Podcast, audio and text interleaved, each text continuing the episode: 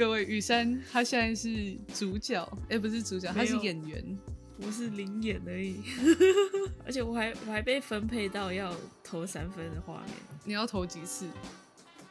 我投了第一次四拍，他都是四拍，然后正式这样。然后我四拍的时候没进，然后我正式的时候一球就进了。不然我觉得我要投三四次，然后要等两三球没进那种，我觉得那压力比一次头巾还要更大。所以我想说，赶快只要进了就没事了。欢迎来到德比篮球播客，我是主持人 Wendy，我是雨山。欢迎来到德比篮球播客，今天是我们的。第十三，好像第十四集左右，我觉得超扯的。我们已经讲到第十、第十四、第十五集。那我们今天的主题就由雨山跟大家介绍。OK，今天我们主要是想要分享我们对个人训练师的看法，因为其实我们本身就是都有原本自己的球队，然后会利用休赛季或者是在赛季的时候。为了要提升自己，或是要维持训练的强度，所以去找个人训练师。那我觉得是从以前到现在，大家可能对于个人训练师的看法或是需求上会有蛮多的改变。所以我们今天想要来跟大家讨论一下这个主题。对，还有另另外一个部分就是，可能我们是球员的角度会。的在个人训练上面可能会跟大家想象有点不同，嗯，因为你知道，常常大家看到个人训练都是在 IG，然后有很多神奇花俏的东西，但是我们会跟大家分享我们真实作为球员的体验。那我们在进入正题之前，要提醒大家，如果大家有听过我们上一集的专访，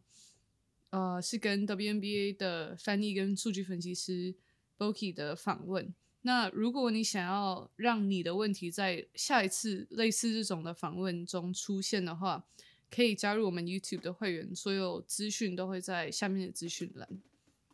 那那我们就开始吧，雨生。没问题。我们先从我们先从为什么我们会找个人训练开始，好吧？好啊，好啊。你先讲还是我先讲？我先好了。而且我觉得很搞笑的一个就是，其实我们两个是从个人训练师。的认识的，认识的，对对对对对，超神奇的。所以其实个人训练还有另外一个好处，就是会突然认识朋友。对对对，很多就是四面八方来的朋友。没错。那我的话，其实我第一次找个人训练师是在高中毕业之后，然后回台湾的那个暑假，我才第一次有找个人训练。因为其实现在我看到很多连高中球员都有开始做个人训练，但是。我那时候是因为我准备要从高中到大学，然后我想说暑假的话不练球好像不太，就是自己练球当然有一定的效果，但是你知道自己练球还是需要一定的就是那种自律的心态。那当然暑假的时候有的时候非常难，就是你自己练球然后达到很高的水准，然后我就想说，那我就找找看个人训练师好了，就是。第一，可能他们可以教我一些我之前不会的东西，或是有他们有他们自己的训练方式。然后另外一个就是可以让我在休赛季维持一个体能跟篮球上的一个技术。这样，那你呢？你第一次找训练师是什么时候？其实我那时候是因为要考台湾就是甲组球队的，就是女篮，所以我才去想说找。个人技术训练师，然后那时候算是我记得是高中高三的寒假，然后开始练，然后是因为有一个朋友，我们的共同朋友韦涵他介绍的，所以我就开那时候才开始做个人训练这样子，然后也算是因为就是要提升，算是因为我自己已经有认知说。高中没有跟像甲组球队一样有那种那么多的练球时间，所以在团队练球的观念还有那些方面，一定是没有办法在短时间内马上补齐的。所以决定就是从个人技巧上开始下手，所以 就是从找个人训练师开始，把自己的技巧直接往上拉，看可以补多少，或是可以追多少，就是先努力看看再说，这样。嗯，那我觉得我们两个一开始的其实找训练师的目的都蛮像的，嗯，但是我觉得其实我觉得像一般那种提升技术这种，可能都是大家一般找个人训练师的目的，但是我觉得我的目的性会有稍微改变，因为我觉得其实一个很大的部分就是你的个人技术必须要跟球队的可能打法或是团队的配合要结合，就是你不可能你一一整天练很多 ISO 的可能单打技术，然后你可能一对一很强，你可以一直单打，但是如果你到场上没办法在你的位置，可能你在场上只是在侧翼接球，然后你整天练一个那个弧顶的单打，对啊，这样没办法结合的话，就会发现就是个人技术训练好像就是在场团队里面会没有那么有效果，所以我觉得我后来是我第一次那个第一个暑假练的时候，当然因为我还没有，我是从高中到大学，我那时候其实也不太知道我大学会是什么样的位置，然后什么样的他们是什么样的体系，其实我我那时候也也不太知道，所以我记得那个暑假我练的就是比较多，真的就是技术方面的东西。就是看自己最后能把这些技巧有多少可以转换在你球队的体系里面，你才要可以针对那些个人技术，然后再去钻研。其实我觉得休赛季就是这样，如果你没有办法确定你球队接下来的体系或者是你本来的定位的话，那你可以你能练的东西其实就是你要非常的广，然后去嗯让最后你真的知道你球队到底在做什么的时候，你可以去就是再去延伸。对对对对延伸那几样技巧。对，所以你那时候刚开始练，你你有着重在什么，就是什么部分吗？可能是运球，或是投篮，或是什么方面？我一开始应该是最初应该是先调投篮，因为本来在场上就是有最有效的就是要进球嘛，要得分嘛，才是嗯。教练会看的一个点，所以那时候就先把原本我其实是不太会不会投三分的，然后都是大概三分线前面一步的中距离，就是差不多极限，或者是就是很吃力，所以嗯。那时候就先把三分练起来，然后大量的去投，然后大量的去修那个投篮的投篮的发力啊什么的，然后再来才去就是看。就是个人技术教练会教我一些场上的比较基本的观念，让我不要去犯比较那种简单愚蠢的错误，然后尽量就是自己在场上的时愚蠢的错误。对对对对对，就是你，不要看起来这么的白痴白痴的，至少至少进攻的时候不要挡到自己的队友，然后要、嗯至少也要去说你在哪里可以接到球投篮，或是你站在什么位置，你的队友可以看得到你，不然你如果也只会投篮，但是你没有办法找到人家看得到你的位置，你也只能在里面站着，然后嗯对对对什么事都不能就算你有空档，然后你的队友传不到的话，那也是不是空的。对啊，对啊，对啊，对啊，所以嗯。我觉得那时候调是从最基本的就是投篮，然后还有一些动位开始去，就是让，因为我那时候我记得是大概二月左右，然后考试的时候是三月那时候，所以我差不多只有一个多月的时间可以去密集的训练，然后去先目标设定在投篮，然后想办法在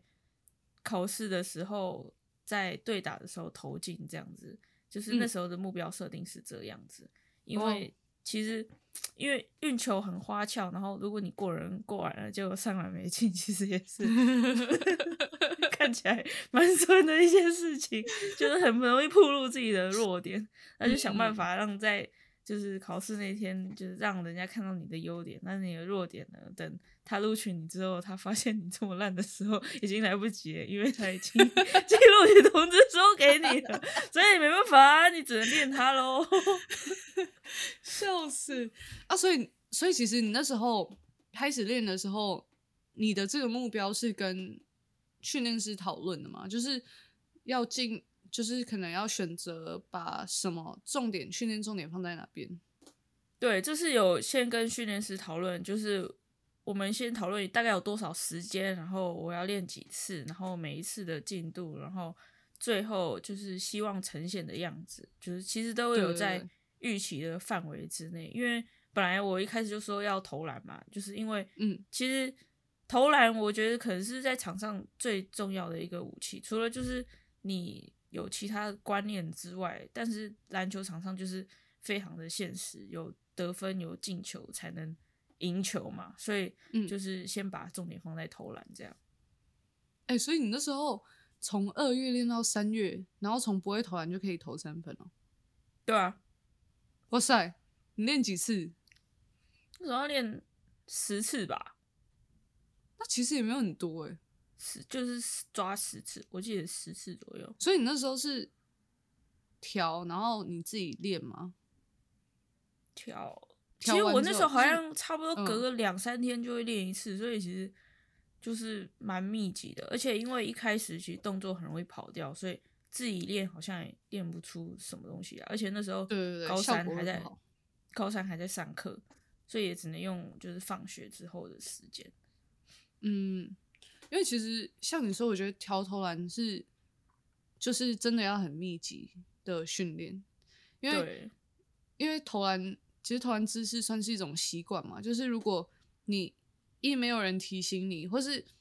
我觉得很少人能够很清楚的知道他们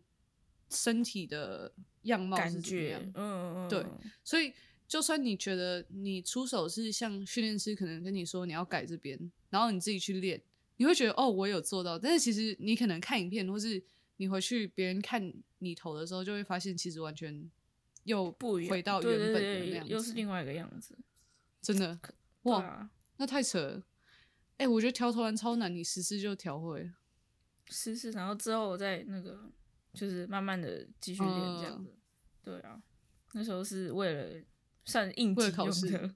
对，为了考试 应急用的。那我们接下来讲一下，就是从可能我们像我们进入到一个球队之后，那我们。在休赛季的时候，演变成什么样的方式去训练？因为当然，我们从可能大一到大二那个期间，或是休赛季的期间，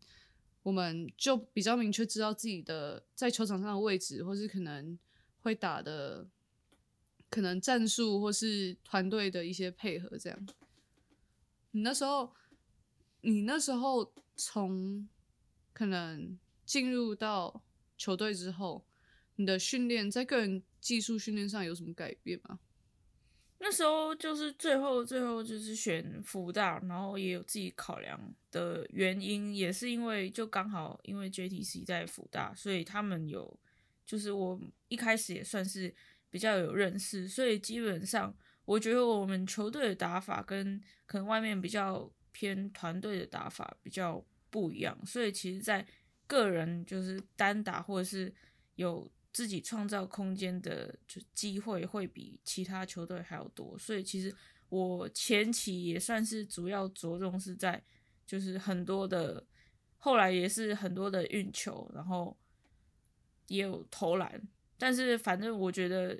因为球队体系的关系，我不用还没有到需要有那种很强大的那种团队观念。所以其实，在进攻上，我们还是偏以个人技巧为主。所以那时候其实一刚开始练了蛮多很多的运球，像是就是协调啊那些，你应该有练，就是网球啊、药球啊、脚锥啊那些，就是所有的东西都练。然后还有，其实我觉得那时候感觉好像缺少了很多场上的判断跟就是阅读防守的部分，就是比较着重是在。自己的进攻的招式居多啦，我觉得那时候一开始是这样子。对，因为像我的话，我记得有一年暑假，我其实不太确定到底是哪一年的休赛期，但是我有发现，在就是在我的持球进攻变多的时候，可能切入然后上篮的机会或是次数变多的时候，我发现就是。在大学的那个身体碰撞强度，我觉得跟我之前的在高中的感受是差很多。然后可能高中另外一个方面就是大学跟高中最大的差别就是协防的速度会比高中快很多，因为高中的时候可能我过了我的一线，可能后面就是后面人剩三后面线轮转补位会比较慢，然后可能我、嗯我上篮就可以用就是跨步，就是跟大家知道一般就是一二踩一二步，然后上篮都还是可以这样去执行。但是后来我到大学的时候发现，那个协防来超快，就是你，而且另外一个方面就是你过你一线，因为到大学大家身体素质都是已经从高中到大学已经增加了一个层级，然后你过了你的一线，其实不会像高中那样，你可以完全过掉你的防守，就是你可能过他，但是他还是粘在你的没有全过那种感觉。对，就是大家的身体素质都比较好，然后可能速度也比较快，就是人家黏着你，或是三线来的比较快，所以那时候我发发现的就是我很需要在碰撞之后能够做出就是稳定的放球这样，所以后来我记得我我有一年暑假练了很多呃垫步的对垫步，对我练我练超多垫步，因为我发现就是到了一个层级，就会你能够做出的出手会越来越困难。然后嗯就是我觉得垫步后来是我觉得对我来说是最好的上篮的脚步的选择，因为你可以就是你可以比较有力嘛，你双脚的话，你比较不容易被可能别人的碰撞影响你的出手。然后另外一个方面就是，有的球员，我不知道你有没有这样这种感觉，有的球员他们很，他们在碰撞之后，然后还可以要犯规，然后可能他们没有进，但是他们会跳起来，然后就是他们会直接倒在地上。但是我不是那种球员，我被撞到，就算我单脚的之后，我还是没办法，就是我身体不会自动的倒下，所以有时候很难要犯规。所以后来发现，我一定要就是利用垫步去创造那个身体碰撞，然后才能给我自己好的上篮空间。我记得我那时候蛮明显的记得，就是有这个，就是我那时候跟训练师聊了之后，我们才发，我们就想说以这个方向去做调整，然后我们就练了很多这方面的上篮。对啊，因为我记得你后来有一阵子几乎上篮全部都是用垫步，就算你回来台湾然后跟我们打，你其实后面好像都蛮习惯用双脚垫步去上篮的。就单脚对对对的话，可能就对我们来说，可能应该还是撞得赢啦。但是如果再回去的话，可能在上篮的部分，因为我觉得有时候你你单脚很容易下意识的去闪的那种哦感，觉。对，对你很容易下意识去闪，所以你为了去闪，然后你自己身体重心不见，就算你好像闪到一个空档，可是你好像也没有办法去，就是跟平常一样的出手。但就算你嗯找到碰撞点，好像也不是那种可以要犯规的碰撞点，要么就是嗯被盖，要么就直接被弹走的那种感觉。对对对，特别是我觉得，如果你是过了你一线，就是过得很干净，就是跨步，我觉得没什么问题。嗯因，为就算遇到三线，你还是可以选择你跨步的方向之类的。嗯，对，但是你如果你的防守就是你过了，但是可能只过了人家一半一的话，半这样你在跨步的时候，你你会被防守的碰撞，就是选他们会强迫你选择某一个路线，你跨步的时候。但是如果你垫步的时候，你可以用外侧脚去创造身体碰撞，嗯，而且你才能比较好两只脚空间我觉得推出去的话，会推得比较有力。真的。而且我觉得另外像我们右右撇子的话，右手右手上篮的时候，最后一次是左脚起跳，嗯，但是垫步的时候会右脚也在地上，然后可以往内侧去发力。挤更多空间出来。嗯，真的，我觉得差超多的。我我觉得那是我在个人训练就是收获最大的其中一个，就是其中一个最大的收获吧，应该是。而且那时候我的训练师跟我也做了，就是他会他因为我们我们那时候遇到的训练师都是男生嘛，嗯所以他那时候也很他很用力撞我。那时候我们练的时候，他就是他也不管我三七二十一，他就是会用力的去给我碰撞。所以我觉得我那时候练到就是很奇怪那样子上。对啊，因为本来男生给的碰撞就强度本来就比较高，所以可以去在场上比较适应那个碰撞强度。真的，对，但是其实我觉得后来有一段时间，我算是有在个人训练上，现在回头想是感觉有遇到那种瓶颈的那种感觉，就是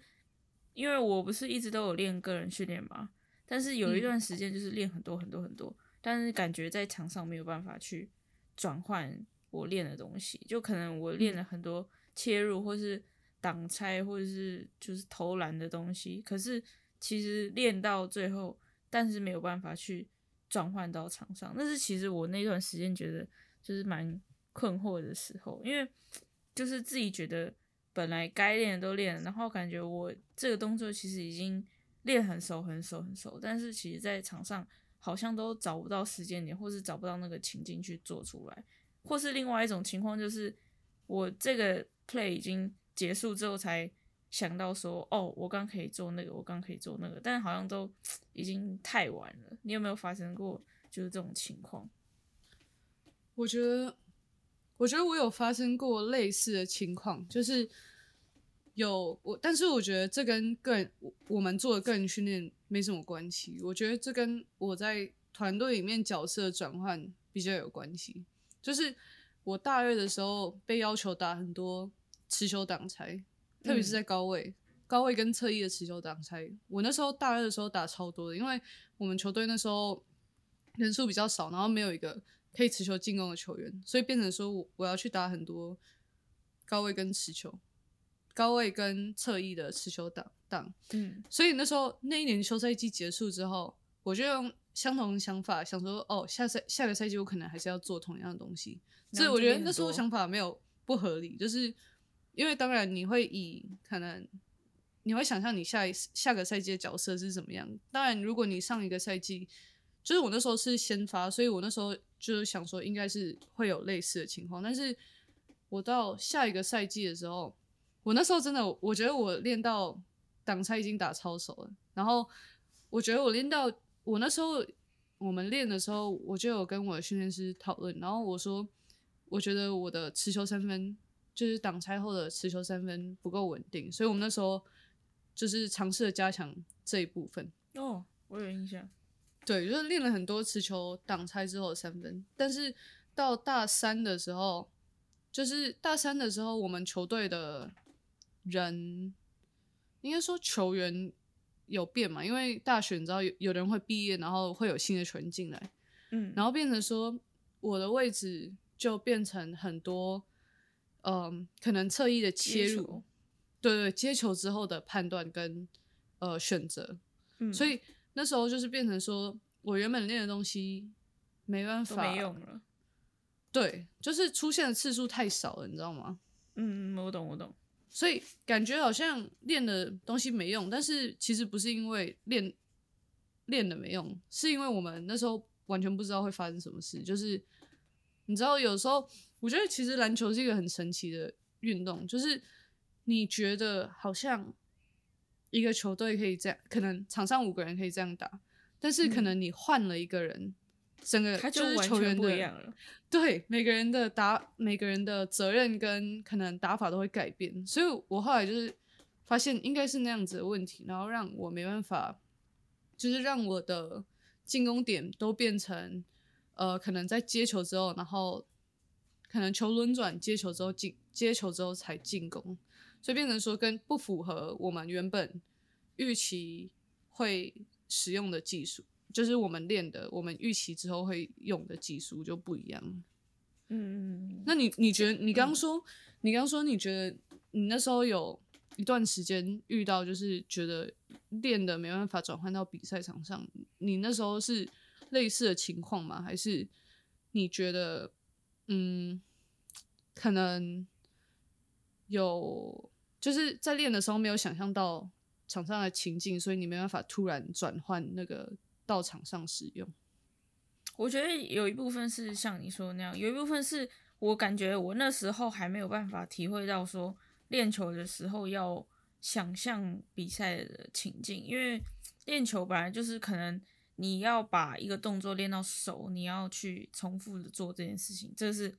没问题的。但是你在练的同时，好像你也必须要想说，你在场上你真的会这么轻松容易的把这个动作做出来吗？或者是说？你的防守者会站的角度，跟你切入的角度，或者是说你眼睛看的角度，因为其实我之前本来切入就是没有想到这些的时候，一定都是会看地板，或是没有办法看到传球者，所以我觉得那时候蛮大一个问题就是练东西什么东西都会了，但是你真的在场上的时候，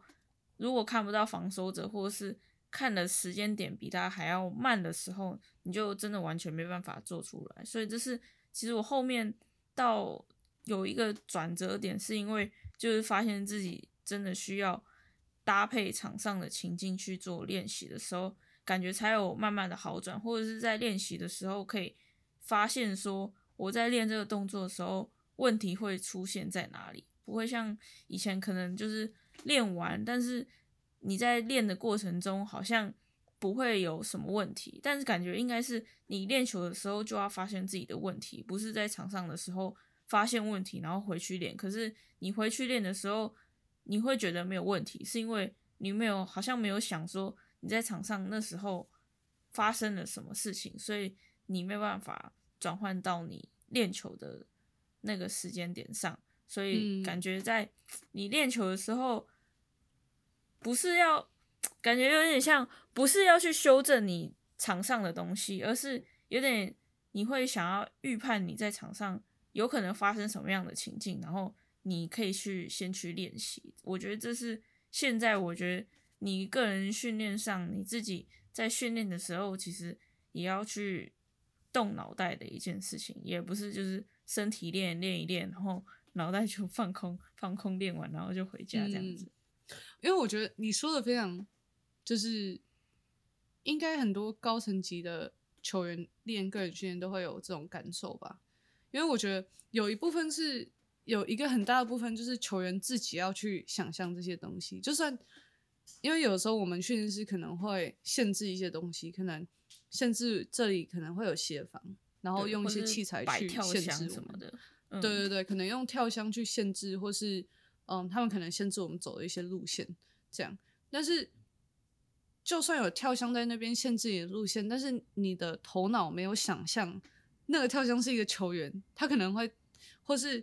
呃，可能他站在 nail，然后你没有想象他是球员，然后可能会来抄你的球。你会到场上的时候，就算你走对的路线，我看到很明显一个例子，就是有的球员他已经走到对的路线，然后他其实。看到协防过来，他可以继续突破，但是他就收球了，因为他看到旁边有协防，他看到跳箱了。对，但是不是重点，就是因为他平常可能练的时候看到跳箱，但是跳箱不会，就是跳箱也是看起来没有那么真实。对，但是他看到有人的时候，他就会觉得，哦，我的我已经不能继续突破了，或是这个协防会阻止我的可能接下来的路线，但其实没有，我觉得。这是我我看到一个很明显的例子，就是当球员没办法在，当球员没有在练个人技术的时候，真的去就是最切实际的想象这个情况。对，其实我觉得，嗯，我觉得这这也是需要练习的一个东西，因为我们在高中的时候，我们就有练那叫什么意向训练嘛，嗯。然后我们那时候练的时候，其实很基本，就是没有什么场上情境，没有这么复杂。我们那时候就是纯粹练罚球，就是罚球的意向训练。但是我们那时候的要求就是，你要让那个感觉越真实越好。就是你不能只想象篮筐、罚球线跟球，就是你要想象你队友站在哪里，然后你要想象可能教练在站在哪个板凳席。然后或是呃比比数是多少，然后就是观众之类的，就是你要让你有那个心境在，然后去用那个情绪去投篮。对对对对对，虽然说好像没有太复杂，只是意向训练罚球，但是我们意向训练罚球不是练球的罚球，是就是你要比赛情境的罚球。我觉得像我们嗯练个人技术的时候，这也是一个，就是可能这也是一个很大的部分。我觉得对于球员来说啊，对啊，而且我觉得这一部分是球员要主动去跟训练师沟通的地方，可能有些训练师没有办法去，就是一开始本来就跟你讲，因为他会觉得说球员会有球员自己的角度在，然后可能会就是觉得我们应该要用自己的方式去诠释，但可能我觉得就是球员自己要去很主动的跟训练师去沟通这一块，因为他也不知道你真的球队到底实际情况是发生什么事情，你可能你要跟他讲详细一点，他才会在给你回馈的时候，他会详细的告诉你说这一球我摆跳箱它的用意在哪里，然后做这件事情它最后的目的是什么。我觉得这才会达到我们找个人训练师最终的，就是自己的理想在。嗯，我觉得就是像你说的，我觉得完全没错。就是可能有的球员有做过类似的练习，或是他自己能够想象比赛情境，但是有的球员可能他没有意识到他需要做这些事，然后可能需要透过跟训练师的沟通，然后他跟你说，哦，这个跳箱的用意，像你说的这些用意在哪里，然后这个球员才能真正比较完整的去看到整个就是训练的目的性。对啊，但是因为我觉得我发现其实很多球员就是大部分训练的时候不太讲话，就有点在演默剧的那种感觉。训练师告诉他讲什么，他就做什么，两个就是眼神交流这样。因为我之前帮我有这种感觉过对啊，就是我自己有时候会去帮训练师一起就练其他球员的时候，我就发发现我我训练的时候，有时候其实蛮吵的，然后或者是训练前或是休息的时候，尤其我觉得尤其是喝水的时候，你你们就讲讲话，然后就是沟通一下，等一下练什么，或者是你刚刚练球的感觉是什么？我觉得其实训练师也很需要反馈，他也很想要知道你在想什么，或者是他给你这个训练的时候对你的帮助有多大，才能嗯两个人才能一起去进步这样。但是其实有时候我看，或者是我在另外一边训练，然后看另外一个训练师训练他的球员的时候，其实有时候那根本就是超安静的那种感觉。就是有训练师说，哦，good shot，对对对对，或者是说来底线这边投五球进五球，然后开始，然后训练然后就安静了吗对对对对对，然后就就结束了这样。我觉得，对我我至少我自己遇到的训练师，我觉得有可能是因为我自己对于球场上的想法就比较多，所以我就会有很多意见，嗯嗯，就有可能就是我觉得有一部分就是你不能完全相信，不是相信，就是你不能完全只相信训练师的想法，就是因为毕竟你到最后你在球队打球的人是你，对，就像有的时候你也不能完全相信你的教练，你知道吗？对啊，就他他会跟你说一些莫名其妙的东西，你就点头就好。但是我觉得训练 训练师不一样，因为当然目的性不一样嘛，所以我觉得训练师，我那时候跟 Brian 训练的时候，我们就是会一直讨论怎么样让可能一个动作，原本他是教我某个动作去，呃，可能达到我们持球持球挡拆后的三分，但是可能我做了这个动作之后，觉得发现就是我投的很辛苦，或是嗯，我觉得我出就是要特别用力，然后才能做到这个动作，或是做到这个出手。我觉得像这种东西，就一定要跟你的训练师去做回馈。对对对对对，不然你练那个你在场上其实你也不敢做，因为你知道你在这个时候你根本投篮就就会跟 鸡爪一样，或者是怎样的。对啊，然后就你完全不会出手，因为教练在场下看到就是说你你为什么要投这一球的那种感觉。就是看起来很不顺，然后你还是照投，因为你练过。对对对对啊，因为你 练过，你每次投篮就像一只鸡爪一样，所以我我觉得还有另外一个，就是类似这个，但是是另外一个层面，就是你团队的层面，因为你训练师会有他自己对于场上的，就是可能解，读或是对、嗯他自己的解读。但是有时候，如果你们两个人两个人的看法没有，或是你知道你球队上会站，可能我知道我们会有一个人站 short corner，但是训练师的想法他是呃他可能一个人站已经拉到三分线了。对，一个人站在三分线 wing，然后其他两个站底角，没有人在 short corner。所以当这两个情境转变的时候，然后你又就是可能他练的是另外一个情境，但是你知道会发生的是另外一种，就会不符合你场上的实际的那个空间跟你可以做的动作。我觉得，对啊，其实就我会觉得，就觉得说那个练球就变得很浪费时间，因为你练了一个你对于之后之后阶段来说不需要的东西，这样你在准备的时候就感觉你为什么要花这么多时间去准备一个没有用的 东西，然后就会变得很、很浪费。所以其实我觉得真的跟训练师沟通是，我觉得是球员自己的责任，因为在场上打球是你，嗯不是他，所以你不能要求他一定要完全符合你的期待，然后你又不跟他讲说你要什么，这样感觉好像嗯。他好像在猜你到底要什么，然后你也会如果最后觉得说阿练训练师个人训练又没有用，那我就觉得是你自己的问题。嗯，就是你都没有提出，就是可能你发现的问不符合，对对对，然后你又期望另那个训练师知道你你看到的问题，但是就是每个人，因为篮球就是有各种方式，然后每个教练的，就是可能想法跟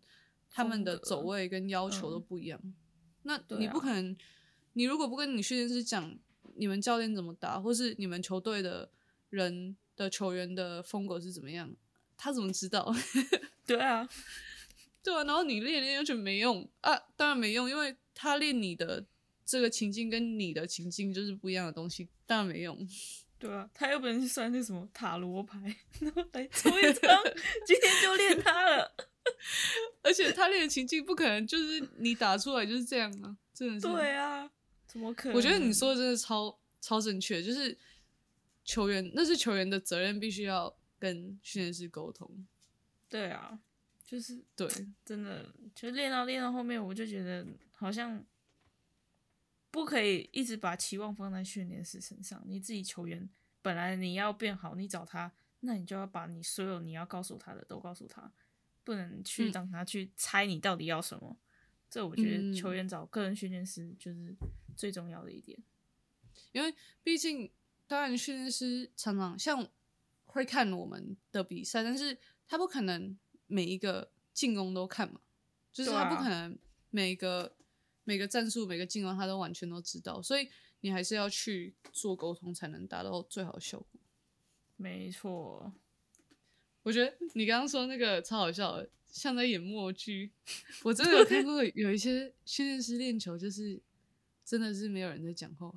对，而且是球员也不讲话，然后训练师好训练师也不在不讲话讲什么话，他就是讲等一下练什么，这样这样这样，然后或是下一个动作要这样。对对对，然后中间只有 OK 好球，没关系，再来就没了。哎、我你知道我发后来发现我练球之后，我最不喜欢的就是，就是他叫你改一个东西，但是他不跟你说为什么。对，就是我觉得以球员，可能我们已经到了一个一个阶段，就我们不是我们不是刚开始打球的人，我们就是已嗯经练到一个阶段之后，大家的身体的，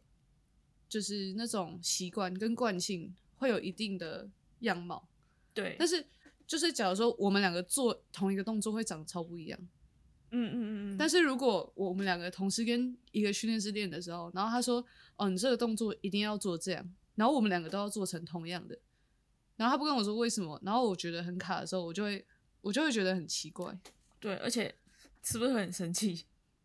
对，超生气，我我会爆气，会爆气，我超生气，我会做到我自己在那边皱眉头。不是我怪他，是因为我觉得我自己在做这个动作的时候没有办法达到就他的要求，然后我也自己觉得我在练的时候没有想要达到那个效果在，所以我觉得超生气，超生气的。但是我觉得这种情况只会在如果你跟就是比较陌生的训练师才会有这种，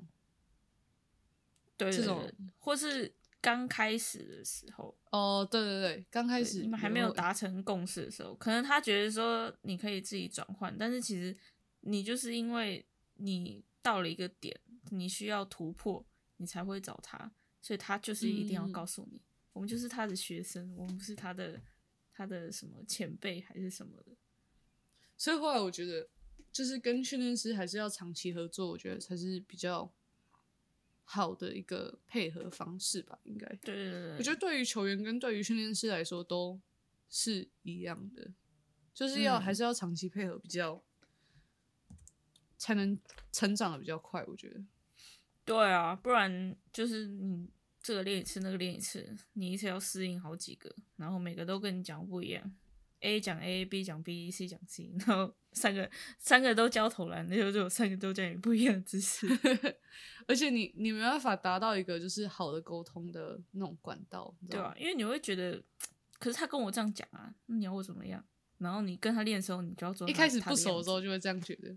对对对对对对对。但是熟了之后，你就会，你你你要是觉得不行，你还会呛他，开嘴 就开嘴了。真的真的真的，怎么可能？怎么可能？跟你说，好好好，怎么可能？好啊好，我就这样，最好是可以的。对啊，那是最好。你常常会这样出现吗？然后就就直接开始讲了。我觉得最好笑是杰克，杰克之前，反正就是有一些看到国外的的一些训练影片，嗯，然后就发现，就是像我刚刚说的，就是球员他自己身体的惯性就是有一定的样貌，然后他们可能做的跟训练师做的就会长得不太一样。对。我觉得就是那时候他只要他的身体是顺的，然后达到他要的那个情境跟角度，我就觉得训练师就是觉得 OK，然后球员觉得 OK，、这样就嗯 OK 了。所以其实我们我们讲到最后的重点就是要多多的沟通啊。没错，突然就是变得 你要跟训练师讲话，不然 你练的都是白费力气。真的，越越安静的训练，我就觉得越奇怪。对啊，模具，其实我觉得沟通、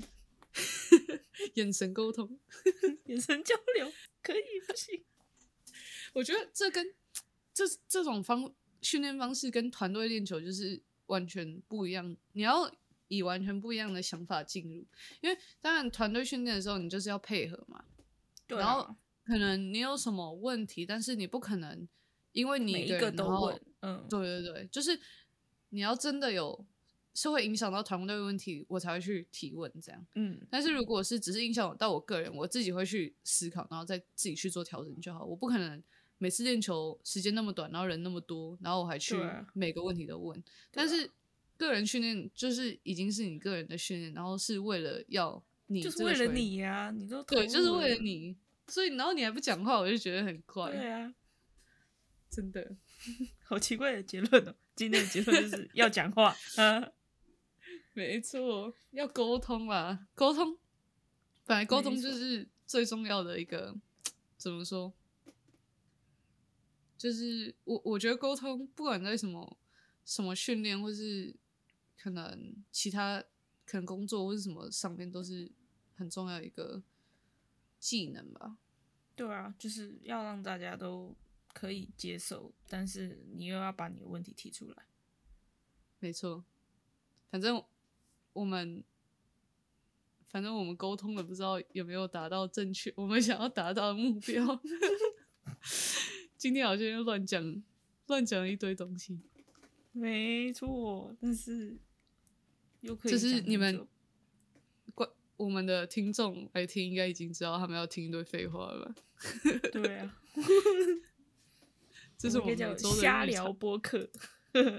改名啊，我们要改名叫瞎聊播客。没错。笑死。那今天今天应该就差不多到这边了吧？对啊，对啊，对啊，差不多。我觉得其实我们还有很多其他个人技术的可以讲，对，但今天就比较着重于在其中沟通的环节，沟通的环节。对啊，可以。我觉得在最后要提醒大家，就是加入我们的会员，因为我们会员有一个社群，不是社群，一个聊天室。聊天室，对，我们的会员有一个聊天室，然后我们会讨论，就可能如果你听到我们今天的播客，然后有什么你的想法，或是你有遇到什么在训练上的情况，都可以在下面群组跟大家一起做讨论。那对啊，我们会员的资讯会放在下面的聊天室，可以记得去看一下。那今天就到这边，走。拜拜，拜拜。Jesus.